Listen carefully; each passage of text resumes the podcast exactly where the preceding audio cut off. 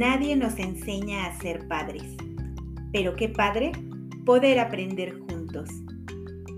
Estás escuchando Enséñame a Crecer, episodio 23,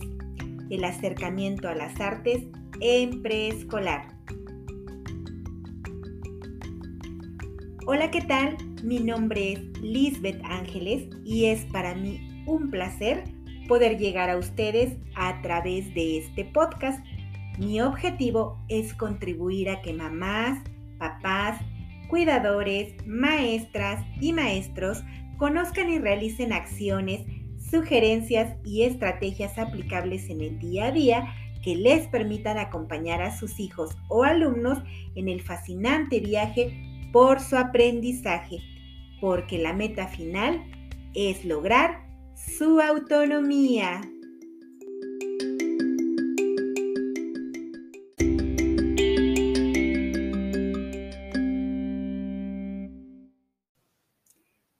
Los ratones.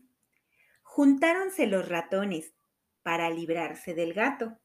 y después de largo rato de disputas y opiniones, dijeron que acertarían en ponerle un cascabel, que andando el gato con él, librarse mejor podrían. Salió un ratón barbicano, colilargo y hocico romo, y encrespado el grueso lomo, dijo al Senado romano, después de hablar culto un rato, ¿quién de todos ha de ser el que se atreva a poner ese cascabel al gato? Lope de Vega, poeta y dramaturgo del siglo de oro español. Un gusto como siempre saludarlos. Espero de verdad que se encuentren muy, muy bien. Y bueno, eso que acabo de leer es un poema titulado Los ratones. Y quise comenzar de esta manera porque el tema que toca para el episodio de hoy es desde mi punto de vista una de las áreas de desarrollo más hermosa de la educación básica, pero tristemente de las menos valoradas para nuestro sistema educativo y en general para la sociedad. Como ustedes recordarán, estoy haciendo un recorrido por los distintos campos de formación académica y las áreas de desarrollo personal y social que conforman el plan de estudios para la educación preescolar. Y si me han seguido a lo largo de los episodios anteriores, pues saben que la intención con estos episodios es que las familias conozcan lo que les corresponde a sus hijos aprender durante su estancia en la educación preescolar, porque esto es parte de lo que deben apoyar a sus niños y niñas y a las maestras a que precisamente sus hijos aprendan. Ya les hablé en los episodios anteriores de los tres campos de formación, que son lenguaje y comunicación, pensamiento matemático y exploración y comprensión del mundo natural y social. ¿Y cómo podemos contribuir desde el hogar a que nuestros niños y niñas adquieran los aprendizajes esperados de cada uno? Y hoy comenzamos con las áreas de desarrollo personal y social, que son también tres. La primera es artes, educación socioemocional y educación física. Y bueno, estos episodios los he ido desarrollando conforme el orden que aparecen en el programa de educación preescolar. Y de manera específica, este, nuestro episodio número 23, está dedicado a hablar del acercamiento a las artes desde la educación preescolar. Por ello, de forma intencionada, elegí la poesía, porque a veces solemos pensar que las expresiones y manifestaciones artísticas son muy, muy lejanas a nuestra realidad, como que son cosas de grandes mentes brillantes, de personas pues que a lo mejor tienen un nivel socioeconómico muy alto, por lo tanto, pues quizá muy distinto al de nosotros. Y sí, hay también una situación por ahí en cuestión de privilegio, pero bueno, también es cierto que muchos artistas han salido precisamente de esferas económicas bajas porque han tratado de explorar otras alternativas diferentes a la realidad en la que viven. Y bueno, por ejemplo, en la comunidad donde yo trabajo, como ya les he mencionado, pese a su cercanía con la Ciudad de México, se observan rasgos muy distintivos en el contexto sociofamiliar, como el que la gran mayoría de las familias son precisamente de escasos recursos. Hay también pocas opciones en la comunidad de manera extraescolar donde los niños, niñas y adolescentes y sus familias puedan tener un acercamiento a las artes y en general la mayoría de las familias poco conocen al respecto como para poder comenzar desde el hogar a estimular o aproximar a sus hijos a las artes y en muchos casos ni siquiera se considera importante este aspecto como lo es a lo mejor el que los niños aprendan a leer, a escribir o a contar, porque estas habilidades se consideran entre comillas, mucho más importantes para la educación y para la vida diaria. Por ello es muy común ver que eh, esta aproximación pues prácticamente comienza en el momento que los niños y niñas entran al preescolar y su educadora comienza a proponer situaciones de aprendizaje donde se les permite conocer a través de la música, el canto, el baile, la danza, la pintura o la escultura, entre otras. Y es que realmente la mayoría de nuestros niños antes de entrar al preescolar, pues son muy pocos los que por iniciativa de sus familias han tenido un acercamiento genuino a lo mejor a un espectáculo de baile, de danza, a visitar algún museo, a visitar una exposición fotográfica, a veces algo tan común pareciera como ir a ver una obra de teatro, ya sea donde vean personas actuando o donde sea un montaje con guiñoles, eh, a lo mejor a deleitarse con un concierto. Y reitero, pues esto tiene mucho que ver con las características de la comunidad, pero también tiene que ver con la forma en cómo hemos sido educado, educados, perdón. Y precisamente tiene que ver con esto que les mencionaba. Muchas veces asociamos a que la danza eh, el baile, eh, la, la, pintura, la escultura, la música, son situaciones muy ajenas a la mayoría de nosotros y pensamos, bueno, pues ¿para qué me dedico a pintar o a bailar si yo no voy a terminar siendo un Leonardo da Vinci o un Picasso o no voy a terminar siendo una bailarina reconocida como Elisa Carrillo. Y entonces pues consideramos que estas actividades poco o nada tienen de interés en nuestra vida cotidiana. Pero bueno, el poema que les leí es como señalé de el autor Lope de Vega y él fue un escritor en la época de oro de la literatura española. Esto es aproximadamente en el año 1500 y si ustedes pusieron atención, pues se habrán dado cuenta de las formas tan poéticas en cómo nos narra la problemática de este grupo de ratones que quieren escapar de las garras de un gato. Y si no pusieron atención, se los vuelvo a leer para que lo escuchen y traten de imaginárselo. Les voy a pedir que en este momento cierren sus ojos y traten precisamente de imaginar lo que nos va narrando este poema. Los ratones. Juntáronse los ratones para librarse del gato y después de largo rato de disputas y opiniones, dijeron que acertarían en ponerle un cascabel, que andando el gato con él, librarse mejor podrían. Salió un ratón barbicano, colilargo y hociquirromo, y encrespado el grueso lomo, dijo al senado romano, después de hablar culto un rato, ¿quién de todos ha de ser el que se atreva a poner ese cascabel al gato? Esto mismo podría ser narrado simple y llanamente de la siguiente manera. Un día unos ratones se reunieron a planear cómo librarse de un gato. Después de mucho discutir, por fin llegaron a una decisión. La solución era ponerle un cascabel al gato porque así lo podrían escuchar cuando se acercara.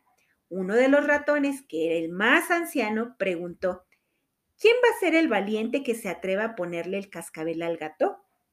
Sin embargo, cuando lo escuchamos convertido en poema, vemos cómo se transforma la entonación, cómo se hace presente la rima, cómo incluso aparecen palabras que quizá desconocemos como barbicano, colilargo, o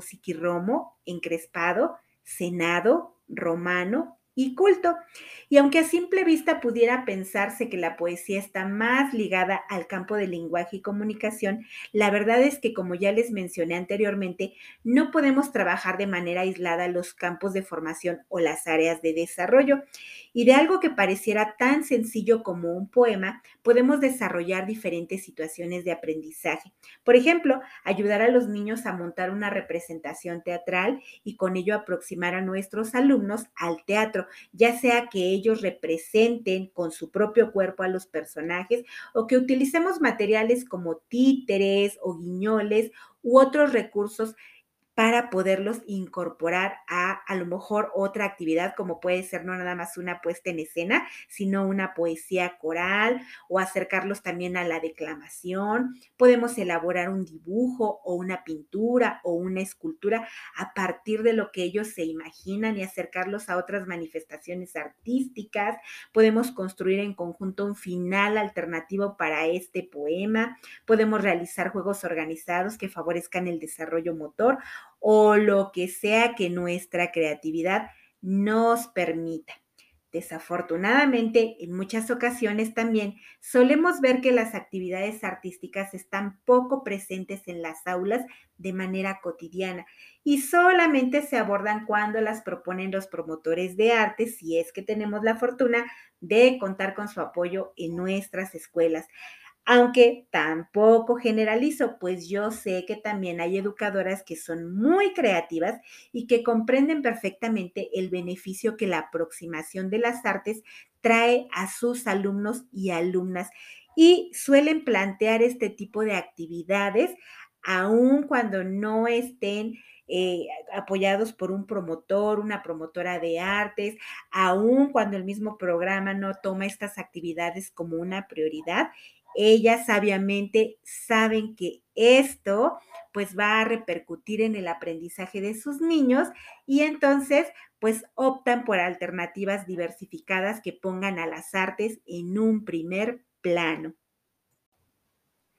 Entonces, Pasemos precisamente a lo que se espera que nuestros niños y niñas aprendan de las artes durante su estancia en el preescolar y las formas en cómo esto contribuye a su vida presente y futura. Muy bien, de acuerdo con el programa de educación preescolar, las artes permiten a los seres humanos expresarse de manera original a través de la organización única e intencional de elementos básicos que son el cuerpo, el espacio, el tiempo, el movimiento, el sonido, la forma y el color. Las artes visuales, la danza, la música y el teatro, entre otras manifestaciones artísticas, son parte de nuestra cultura. Afortunadamente, muchas de estas expresiones culturales han sobrevivido al paso del tiempo, pero tristemente otras se han quedado en el olvido. Y bueno, el programa nos menciona que las artes son lenguajes estéticos estructurados que hacen perceptibles en el mundo externo las ideas, los sueños, las experiencias, los pensamientos, los sentimientos, las posturas y reflexiones que forman parte del mundo interior de los artistas. Las obras de arte tienen el poder de deleitar, emocionar, enseñar o conmover tanto a quienes las perciben como a sus creadores, es decir, a los artistas y al público que contemplamos estas obras. Y aquí lo importante es reconocer esto, que por ejemplo estos elementos básicos que nos menciona como el cuerpo, bueno, pues todos los seres humanos poseemos un cuerpo y este cuerpo nos brinda posibilidades de movimiento. Aún en las personas que presentan alguna discapacidad, el arte puede estar presente. Observamos a lo mejor a bailarines, a lo mejor a una persona que se expresa mediante la dramatización. E insisto, aun cuando una persona presenta una discapacidad, pues hoy en día vemos a artistas, por ejemplo, que se expresan en una silla de ruedas, a través del baile, y esto no es como tal un impedimento.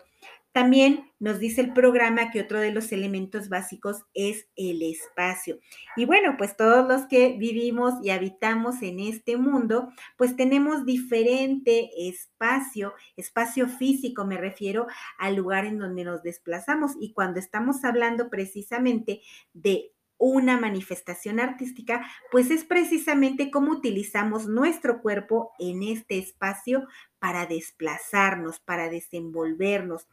El tiempo también es otro elemento básico y bueno, este elemento lo vemos precisamente en la danza, en la música, en el teatro, cuando a lo mejor eh, percibimos una representación que es de otra época o escuchamos una melodía que no es reciente, sino que a lo mejor fue escrita hace mucho tiempo, hace un siglo, hace dos siglos por algún compositor y que bueno, sigue vigente a través de este paso del tiempo. El movimiento que nuevamente vuelve a estar ligado con el cuerpo, el sonido, la forma y el color que están presentes en las artes plásticas.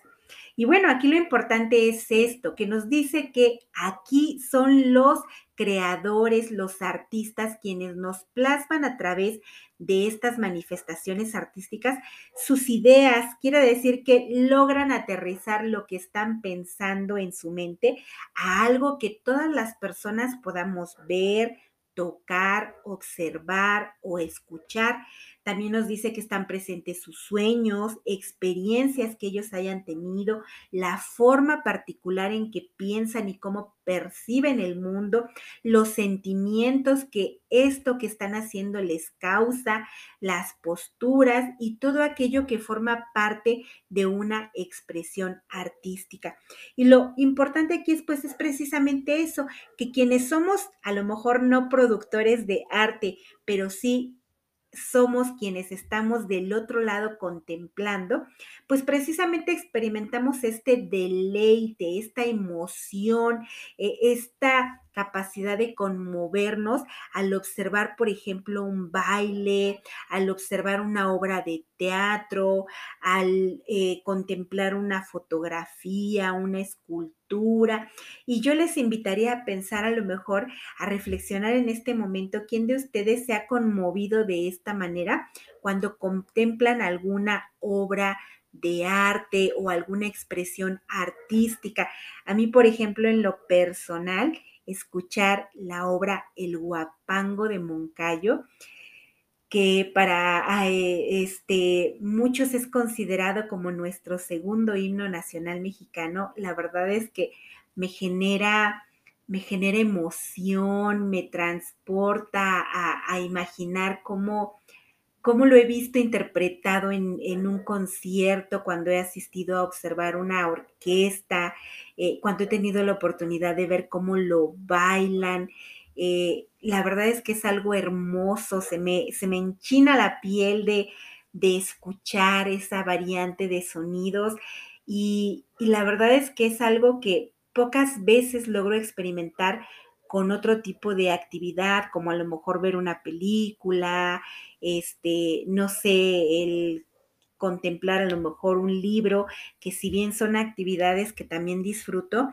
pues son diferentes las conexiones neuronales que se activan en nuestro cerebro. Y si ustedes no han tenido la dicha de deleitarse, de conmoverse de esta manera con las artes, pues es un buen momento para que se pregunten qué tanto han tenido la posibilidad de acercarse y si a lo mejor por pues por cuestiones económicas, por cuestiones educativas, por cuestiones de ideas que tenemos acerca de, eh, de, las artes, pues no nos hemos podido acercar, pues nunca es tarde y es un buen momento para empezar a hacerlo, aunque seamos adultos.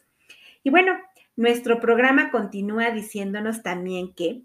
Trabajar con las artes en el aula favorece la adaptación al cambio, el manejo de la incertidumbre, la exploración de lo incierto, la resolución de problemas de manera innovadora, la aplicación de un juicio flexible en la interpretación de diversos fenómenos. Y bueno, aquí sería importante también verificar todas estas... Eh,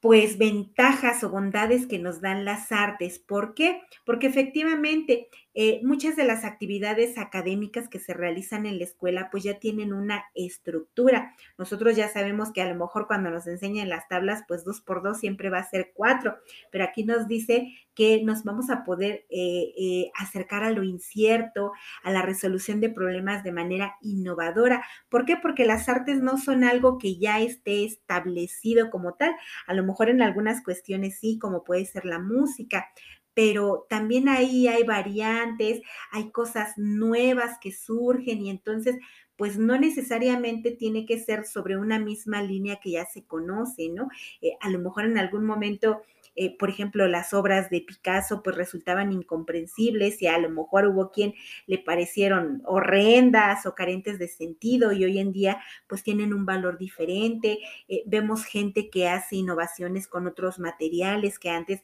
no se utilizaban para las artes, para la danza, para la música, etcétera, y que hoy en día se empiezan a ocupar. Entonces vemos cómo esta, esta parte de acercarnos a las también nos hace tener una forma de pensar más flexible, innovadora y creativa. El programa continúa diciéndonos que los contenidos de los programas de arte en educación básica pues deben de promover la relación con otros campos de formación académica y las otras áreas de desarrollo personal y social desde una perspectiva interdisciplinaria. ¿Qué quiere decir esto? Bueno, pues lo que les dije hace un momento y que en otros episodios ya he repetido, que abordando una situación de artes podemos también complementar para poder abordar temas y contenidos de matemáticas, de literatura, de historia, de geografía, de formación cívica y ética, de educación física, de, educación socioemocional, por lo que no es eh, mm, no se trata más bien de ver a las artes como algo aislado, como una pérdida de tiempo, como una actividad meramente recreativa, sino que bien fundamentado, bien organizado por parte de un docente, una educadora que tenga un amplio conocimiento sobre su programa de educación preescolar, pues se puede hacer precisamente esta vinculación para que a la par que trabajamos algo en artes, también podamos complementar aprendizajes de otras áreas y de otros campos. El problema quizá es, como dije anteriormente, que incluso para nuestro sistema educativo, la prioridad se centra en la enseñanza del lenguaje oral y escrito y la matemática, y bueno, de una manera todavía un tanto tradicional. Y no es que estos elementos no sean importantes, claro que lo son, claro que es importante que una persona conozca su lengua materna y otras lenguas, que sepa hacer uso de la escritura y de la lectura y desde luego de la matemática, pero efectivamente pocas veces se logra esa relación de las artes con otros campos o áreas. Y también pues tiene que ver con que a lo mejor nosotros como eh, docentes, como educadoras, pues no hemos incursionado en seguirnos formando al respecto para saber cómo hacer esta vinculación. Un gran problema que se deriva de todo esto es que en las escuelas la enseñanza de las artes se limita a la asignatura precisamente de artes o de educación artística, pero con una perspectiva de acreditar con una buena calificación, que tristemente en algunos casos es una calificación prácticamente regalada al alumno por haber hecho un dibujo, por haber participado en un bailable, pero no porque haya un verdadero acercamiento a las artes. Y bueno, pues estos niños que un día fueron alumnos de educación básica y que se ganaron un 7, un 8, un 9 en artes, bueno, pues transitan a través de la educación media o media superior y se convierten en adultos que nunca desarrollaron un genuino interés por las artes y que por lo tanto, pues efectivamente en la vida adulta poco se interesan por las actividades artísticas porque las siguen considerando como algo ajeno o distante. Y aquellos que se convierten al ser adultos en padres o madres, pues tampoco pocas veces están interesados en que sus hijos o hijas se involucren en estas actividades, continuando así un círculo que sigue presente de desinterés general.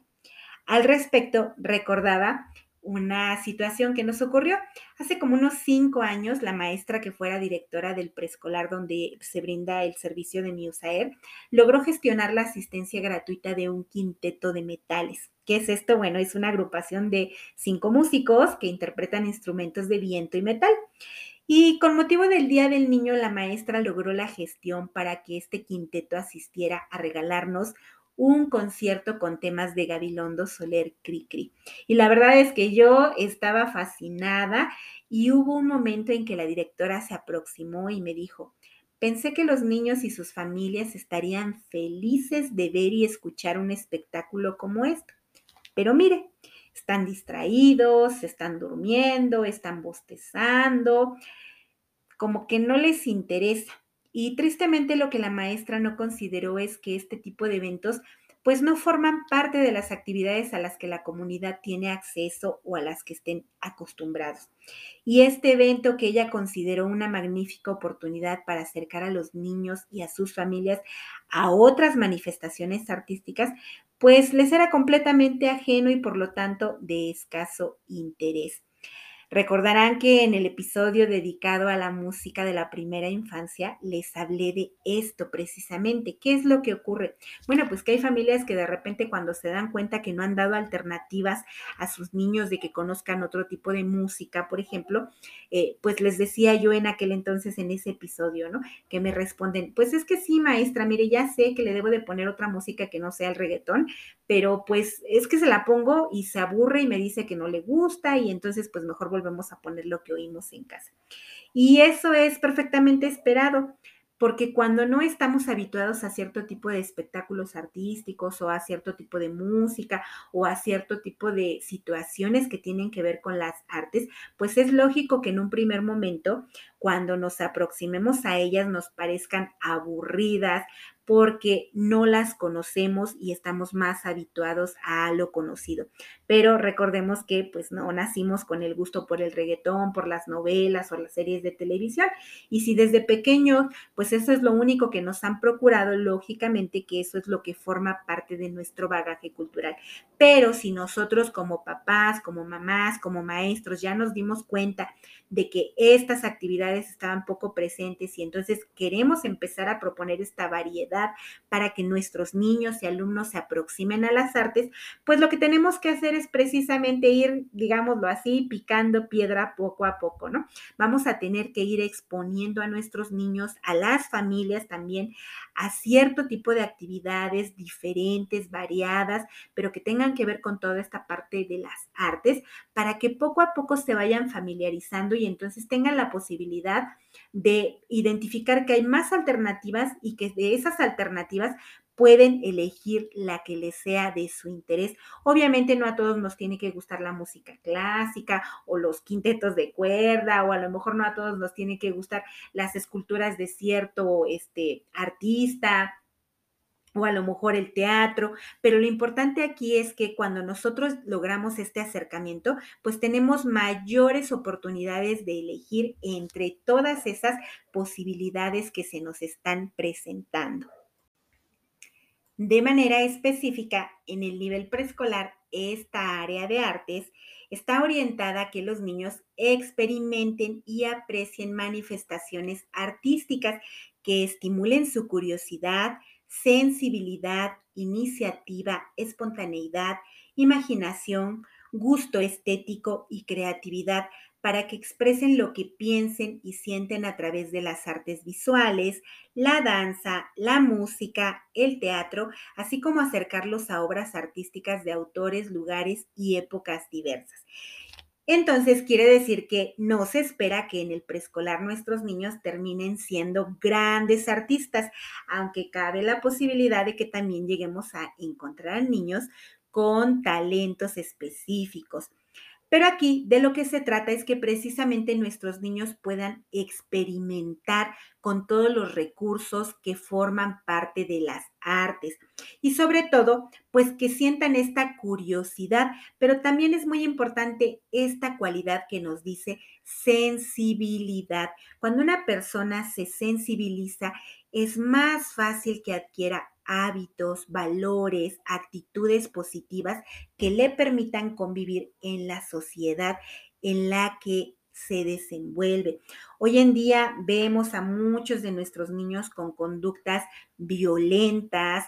con situaciones de falta de respeto, eh, que se muestran apáticos o indiferentes ante lo que ocurre a otras personas. Y recordaba que en días pasados, bueno, pues ya tendrá más bien como dos meses, creo, que por ahí se estrenó una serie que ha sido todo un boom en Netflix y que bueno, es esta serie que se llama, este,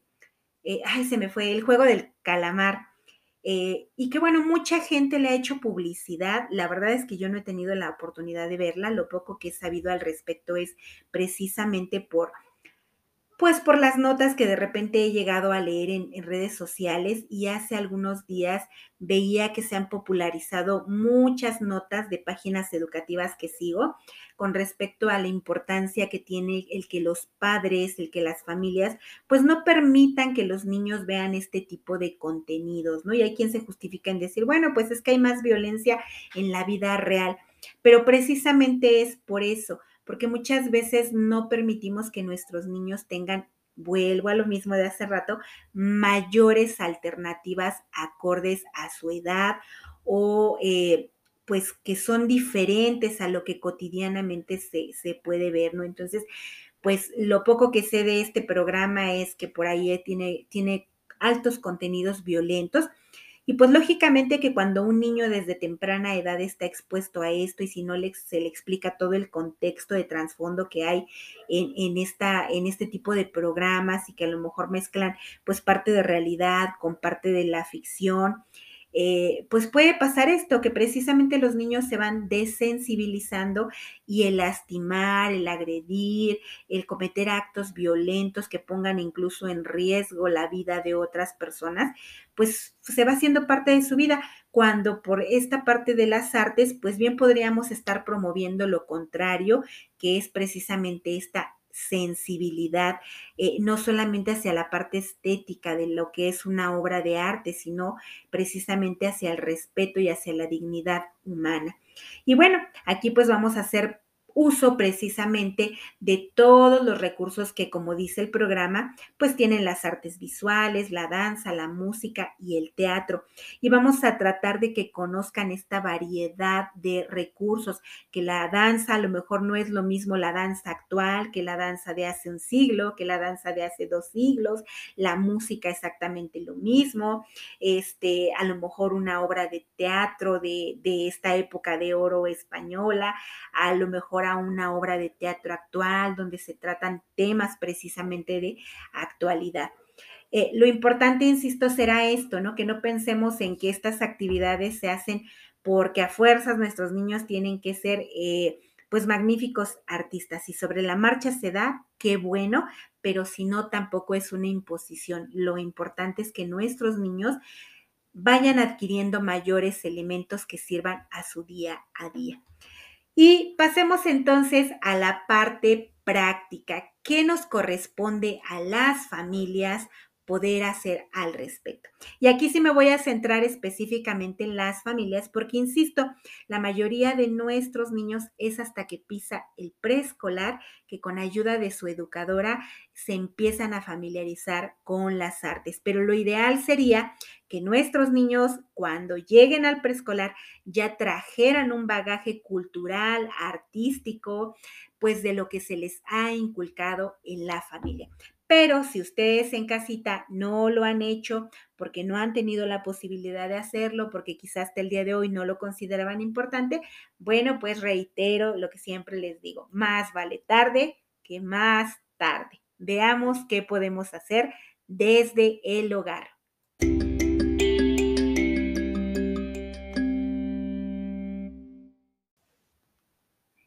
Número uno, desde la más temprana edad que nos sea posible, lo principal será poner al alcance de nuestros niños y niñas en casa una variedad de recursos. Y aquí pues comencemos por reconocer eso. Yo les decía al principio, a veces pensamos que el dedicarse a las artes es una cuestión de privilegio y sí, efectivamente, pues mucha de la gente que accede a estas actividades, a lo mejor a llegar a ser un gran pianista, a lo mejor a llegar a ser un artista, un cantante, una bailarina, eh, una, ah, una actriz o actor reconocido de teatro, pues definitivamente tuvieron que contar con los recursos económicos necesarios para poder llegar hasta ese punto.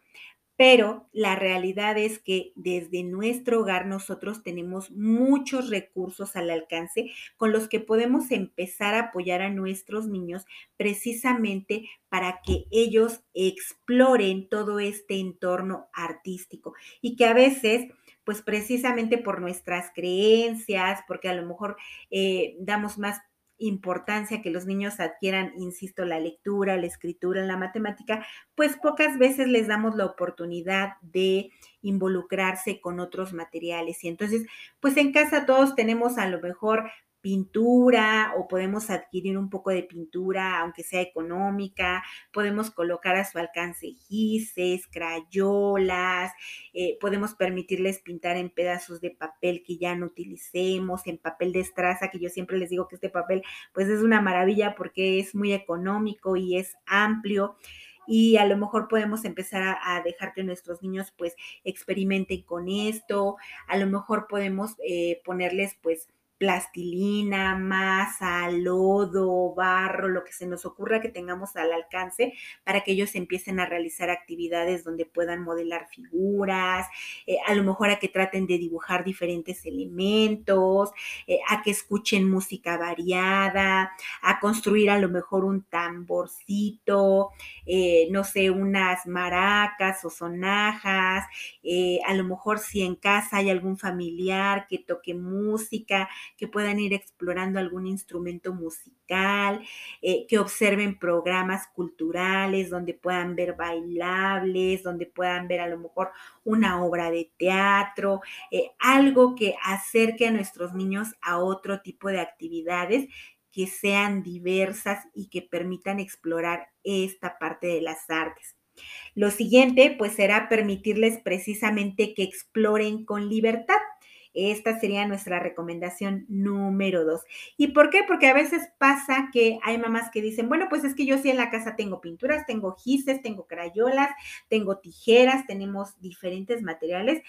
pero resulta que no se los dejo al alcance porque no los sabe usar, porque se ensucian, porque los va a desperdiciar, porque los va a echar a perder, este, porque no me gusta cómo me deja todo batido el área donde estuvo trabajando. Y entonces de nada sirve que pongamos los materiales al alcance de nuestros niños si no permitimos esta exploración libre. O bien nos pasa que a veces queremos dirigir demasiado todo lo que nuestros niños hacen. Por ahí en redes sociales circula una imagen y creo que es una reflexión, ¿no? Donde dice que una niña pintaba flores de colores y de repente llega a la escuela y la maestra le dice, no, no puedes pintar hasta que yo te dé la orden, ¿no? Y entonces la niña espera, ¿no? Y de repente otra maestra, el siguiente grado, igual ella trata de empezar a pintar la niña lo que ella quiere y la maestra, no, no puedes empezar hasta que yo no te dé la orden. Y llega un momento en el que ya esto le es tan familiar que de repente se cambia de escuela y la maestra nueva les dice, este, bueno, tienen ahí hojas y crayolas y pinturas y pinten. Y entonces la niña se queda sin hacer nada porque está esperando a que la maestra le dé la orden de qué y en qué momento pintar. Y entonces ya no permitimos esta creatividad, esta espontaneidad. Aquí será importante Insisto, que no solamente pongamos al alcance los recursos, sino que permitamos que nuestros niños exploren con ellos y que bueno, pues si se van a ensuciar un poquito, pues a lo mejor tomamos ciertas medidas, quizás si no queremos que nos echen a perder eh, una pared, bueno, pues les destinamos un espacio donde ellos puedan pintar, este, a lo mejor les decimos que específicamente sobre ciertos materiales se puede, se puede rayar o se puede pintar para que no se dañen otros materiales y vamos eh, tratando de dar ciertas pautas para que nuestros niños se familiaricen con qué sí y qué no está a su alcance. Número tres, dar alternativas variadas más allá del uso de las pantallas, de los celulares y otros dispositivos. Recordemos que esta parte de la tecnología pues ya forma parte de sus vidas y que hoy en día, si ustedes buscan en el celular, hay muchas aplicaciones con las que ustedes pueden tocar que si el piano, que si la guitarra, o pueden dibujar desde el celular, eh, pero no es nada comparado con que el niño o la niña experimente de manera directa, jamás va a ser lo mismo que presione el dedo índice sobre la pantalla del celular para pintar algo, que hacerlo con toda la mano, utilizando la pintura, que experimenta otras sensaciones, que a lo mejor el que modele alguna figura con masa, con yeso, con eh, barro, con lo que se les ocurra, eh, que toque realmente un instrumento de manera real en lugar de digitarlo este, en el teléfono. Entonces, Sí, son parte importante las tecnologías, pero no lo son todo. Entonces, habrá cosas en las que las podemos emplear y habrá otras actividades en las que será de suma importancia que estén presentes los materiales reales, tangibles, es decir, que nuestros niños los puedan manipular, tocar, sentir, ver, para que puedan aprender lo que este material eh, les puede proporcionar. Número cuatro, creo ya me perdí, ya no sé ni en cuál iba. Brindar alternativas específicamente en la música que nuestros niños escuchan. Les reitero el episodio que desarrollamos en torno a la música de la primera infancia. Váyanse otra vez a dar una vuelta en Spotify, en Anchor, en Google Podcast, no sé, en donde ustedes lo estén escuchando. Recuerden que están almacenados todos los episodios y entonces, bueno, pues ahí vienen algunas estrategias específicas y la explicación de por que es importante que nuestros niños y niñas cuenten con alternativas variadas y acordes a su edad. Nuestra siguiente recomendación es precisamente brindar alternativas en los eventos a los que asisten. Insisto nuevamente, yo sé que estamos en pandemia todavía, yo sé que hay muchos lugares que son inaccesibles, pero yo siempre les voy a recomendar las casas de cultura, por ejemplo, que son espacios en donde eh, regularmente se desarrollan talleres, algunos a muy bajo costo, y casi cada determinado tiempo pues tienen las presentaciones, las demostraciones que se hacen de los chicos y chicas que asisten a estos talleres y entonces son buenas oportunidades para que llevemos a nuestros pequeños y ellos se empiecen a aproximar. Y yo les también, bueno, pues aquí cerca tenemos precisamente a el Centro Cultural Mexiquense Bicentenario de este lado oriente, eh, ubicado en San Vicente, y que tiene muchos espectáculos, perdón, de gran calidad. Han venido artistas de talla internacional, eh, artistas nacionales, han tocado orquestas filarmónicas, orquestas sinfónicas, orquestas de, eh, de la milicia,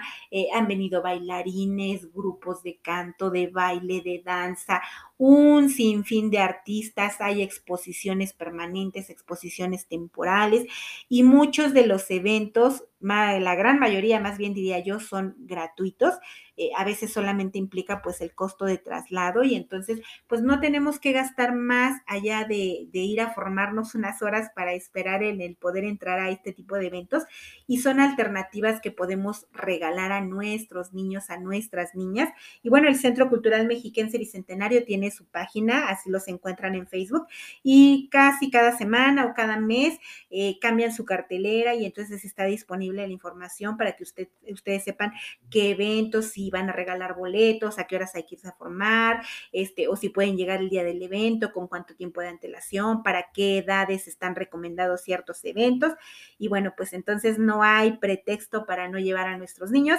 Y ahorita con la pandemia y que ya estamos en semáforo verde, pues ya muchos actividades han reabierto y obviamente nos están pidiendo respetar los protocolos de sana distancia, de salud, de higiene, este, pues para salvaguardar la integridad de todos, entonces pues no hay más excusa.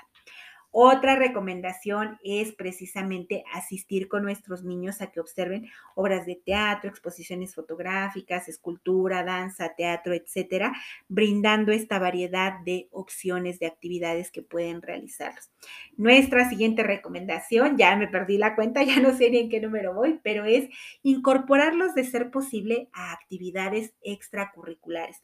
Esto va ligado mucho a lo anterior. Yo sé que los recursos a veces no nos dan para tanto, pero créanme que el valor de estas actividades son importantes. Un niño que desde pequeña, eh, desde temprana edad, perdón, desde pequeño, eh, está familiarizado con asistir a lo mejor a clases de baile, de canto, a practicar a lo mejor este el tocar un instrumento, a realizar alguna actividad como pintura, como escultura, es un niño al que le estamos regalando de verdad muchas herramientas para su vida presente y para su vida futura. Y justo ayer leía una publicación en Facebook eh, que decía, ¿no? Eh, es una mamá y dice, eh, mucha gente me pregunta por qué invierto tanto tiempo en llevar a mi hija a clases de danza este, si no me gustaría estar haciendo otra cosa, ¿no? Y, y, es un texto muy largo, pero básicamente explica, ¿no? Que bueno, no está llevando a su hija a clases de danza solamente, sino que también está enseñándole disciplina, está enseñándole constancia, le está enseñando la belleza que existe en las artes, le está enseñando a convivir con otras personas, este, le está enseñando a disfrutar del movimiento de su cuerpo, a ser tenaz y perseverante en las actividades que realiza, a que a lograr ciertos em, éxitos, pues lleva tiempo, lleva esfuerzo, lleva dedicación, eh, lleva el renunciar a unas actividades por elegir otras. No me gusta utilizar mucho esta parte de que es un sacrificio porque yo eh, pienso que cuando uno hace algo que le apasiona, pues no es un sacrificio, ¿no? A lo mejor y yo no pude ir hoy a un baile por ir a tocar este mi instrumento en la clase de música y no es que uno valga más que el otro, pero bueno, yo le voy a dar prioridad a lo que para mí es importante, ¿no? Entonces no es así como que me sacrifico y ay, pobre de mí, estoy sufriendo porque tuve que dejar esto por hacer esto otro, no, si me apasiona, si lo disfruto, si me llena, si me nutre, pues eso me basta en este momento para para elegir qué es lo que es mi prioridad. Y bueno, aquí será importante que estas actividades sean partiendo de los intereses de sus niños. Muchos papás de repente cometen el error de que dicen, ah, yo de joven quise ser cantante, yo quise aprender a tocar la guitarra o yo quise aprender a tocar el piano o yo quería ser una gran bailarina y por una u otra cosa no pude y entonces voy a desbordar en mi hijo, en mi hija, todas esas proyecciones de lo que yo no pude ser. No, no, no, no, no, por favor. Eso sí que no. Procuren que sea una actividad que a sus niños les genere disfrute, placer y que sea pues de su interés. Nuestra siguiente recomendación en este sentido, pues, es evitar condicionar estas actividades. Eh, a veces pasa que de repente los niños eh, se portaron mal, no hicieron la tarea, bajaron su rendimiento, a lo mejor académico, y les decimos, bueno, eh, vas a estar castigado y el próximo mes no te voy a llevar a tus clases de danza o a tu clase de este piano, ¿no? Y entonces lo que le estamos enseñando al niño, a la niña nuevamente es esto, ¿no? Que bueno, vale más una actividad que la otra. Eh, aquí lo importante sería eso, ¿no? Bueno, verificar qué es lo que pasó, por qué bajó su desempeño, a lo mejor y si efectivamente le destinó más tiempo a a estar, eh, no sé, bailando que a estar en la escuela, pero también recordemos que pues no todos vamos a terminar una carrera como la que eh, en años anteriores se pensaba, ¿no? Que, ay, bueno, mi hijo tiene que ser ingeniero, licenciado y si no, este, es un don nadie, ¿no? Entonces tratar de verificar que estas actividades realmente cubran esa función y no sustituir una por otra. Otra recomendación es eliminar prejuicios por condiciones de género. Muchas veces se condiciona a los niños a realizar actividades artísticas, pero teniendo en cuenta pues estas eh, ideas que nosotros ya tenemos preconcebidas erróneamente. Y aquí se me ocurre, ¿no? Por ejemplo, volvemos a lo mismo, ¿no? Ay, se piensa que una actividad como la danza clásica, el ballet, pues está destinada a las mujeres, mientras que a lo mejor para los hombres, pues son los deportes, ¿no? A lo mejor tocar la guitarra, o se piensa que una mujer, pues puede tocar una flauta, pero no puede tocar la batería. Y aquí, pues tenemos un ejemplo grandioso que es el bailarín Isaac Hernández. Él es un mexicano que en el 2018 fue galardonado con el premio Benoit de la Danse, espero haberlo pronunciado bien. Y bueno, él recibió este premio y es reconocido ante la Academia de Moscú como el mejor bailarín de ballet clásico del mundo. Y wow, la verdad es que qué honor, qué privilegio. Y yo recuerdo que cuando salió la nota de este chico, este, bueno, pues para muchas personas era Qué bueno, motivo de orgullo que un mexicano sea galardonado de esta manera, pero también surgieron muchos memes con respecto a, ay, pues es que a lo mejor ha de ser gay, este, como si esto pues ya fuera una mala etiqueta por sí misma, eh, que por qué no se dedicó a otra cosa, y entonces vuelven a surgir todos estos prejuicios, todas estas ideas que tenemos de género, en lugar de valorar el talento de la persona como tal, porque pues llegar a esto Yo creo que no fue fácil para él, ha implicado años de arduo trabajo y pues de repente, insisto, todo esto se ve opacado por, pues por los comentarios de gente que, sí, tristemente lo voy a decir así, pues es ignorante al respecto, ¿no? Y que se deja envolver por estos prejuicios que no debiera de ser. Nuestra siguiente recomendación pues es permitir explorar talentos a nuestros niños. Muchas veces, insisto, partimos del interés que a lo mejor mamá, papá tuvieron en alguna otra época y decimos, lo voy a meter a clases de piano porque yo siempre quise estudiar piano, ¿no? Lo voy a meter a estudiar este guitarra porque ahí en la casa tenemos la guitarra del abuelo y para que no se desperdicie, pues alguien la tiene que utilizar. Este, entonces, muchas veces no permitimos que nuestros niños exploren qué talentos ocultos pudieran tener ahí. Y bueno, ahí la forma de hacerlo pues es precisamente nuevamente partiendo de la primera recomendación, poniendo al alcance una variedad de recursos y que nuestros niños descubran qué les interesa, qué talento oculto pudieran por ahí tener y que solamente es cuestión de desarrollarlo. Y bueno, esto va ligado a nuestra siguiente recomendación, que es evitar la presencia de barreras para el aprendizaje y la participación de tipo actitudinal asociadas a ideas que nuevamente tienen que ver con esta parte académica, eh, eh, de decir, bueno, no, no, no, es que estas actividades de las artes, pues sí, son importantes, pero son una pérdida de tiempo. A mí me interesa que mi hijo aprenda matemáticas, español, ciencias naturales, geografía, historia, porque el día de mañana quiero que se convierta en el mejor médico, en el mejor abogado, en el mejor ingeniero y pues lo demás ya no es importante, ¿no? Eh, hay muchos ingenieros, hay muchos abogados, hay muchos maestros, hay muchos médicos frustrados porque terminaron estudiando algo que no quería, que a lo mejor y pues medianamente les da para vivir, pero que no es la pasión que ellos buscaban en la vida, ¿no? Y antes se pensaba que pues ser músico, dedicarse a las artes era morirse de hambre y, oh sorpresa, que hay gente que vive de esto y que vive mucho mejor que un ingeniero o que un abogado. Entonces, no dar por hecho este tipo de situaciones. Y bueno, pues a lo mejor no todos, insisto, vamos a llegar a ser grandes artistas, pero la única manera de saber si sí o si no llegaremos a hacerlo, pues es precisamente permitiendo que se explore con esta situación. Y bueno, finalmente, el enseñar a nuestros niños que esto implica perseverancia también. El día de hoy comentaba con mi hermana, ella decía, uy, qué padre, estábamos viendo un programa acerca de un artista, un artista mexicano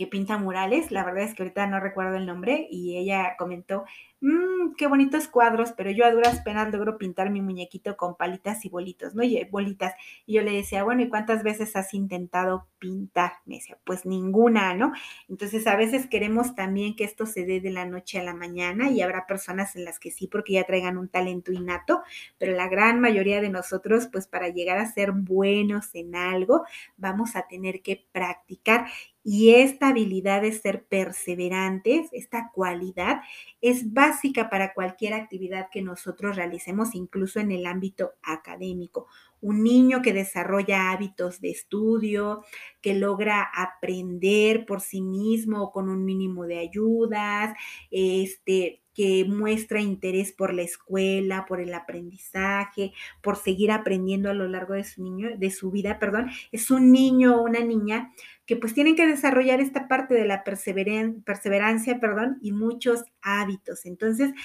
estas actividades, insisto, no solamente se reducen a la parte artística como tal, sino que van a impactar en la calidad de vida de la persona que las aprende. Entonces, un motivo más para quienes están más allegados a esta parte académica, pues para fomentarlo en sus pequeños y pequeñas y ayudarles a que sigan aprendiendo a lo largo de la vida. E insisto, las alternativas son muchas, aunque los espacios a veces son pocos o están eh, relativamente pues distantes de donde nosotros estamos. Yo les invito a que valoren, papás, a que valoren qué es más importante, si a lo mejor pagar la televisión por cable o trasladarme con mi niño o niña a que realice una actividad extra que le va a enriquecer en su vida diaria en su vida presente y en su vida futura. Y claro está, pues esto no es una imposición, finalmente cada uno tiene intereses diferentes, pero créanme que si nosotros logramos que nuestros niños y niñas se acerquen a las artes desde temprana edad, estaremos en posibilidad de seguir contribuyendo a que, a que tengan una infancia feliz y una vida adulta plena. Muy bien, pues esto es todo por el día de hoy. Me da mucho gusto seguir aquí con ustedes. Ay, y pues espero que en el momento en el que escuchen este episodio se encuentren, insisto, lo mejor posible y que pasen una excelente semana y nos vemos, mejor dicho, nos escuchamos hasta la próxima. Bye.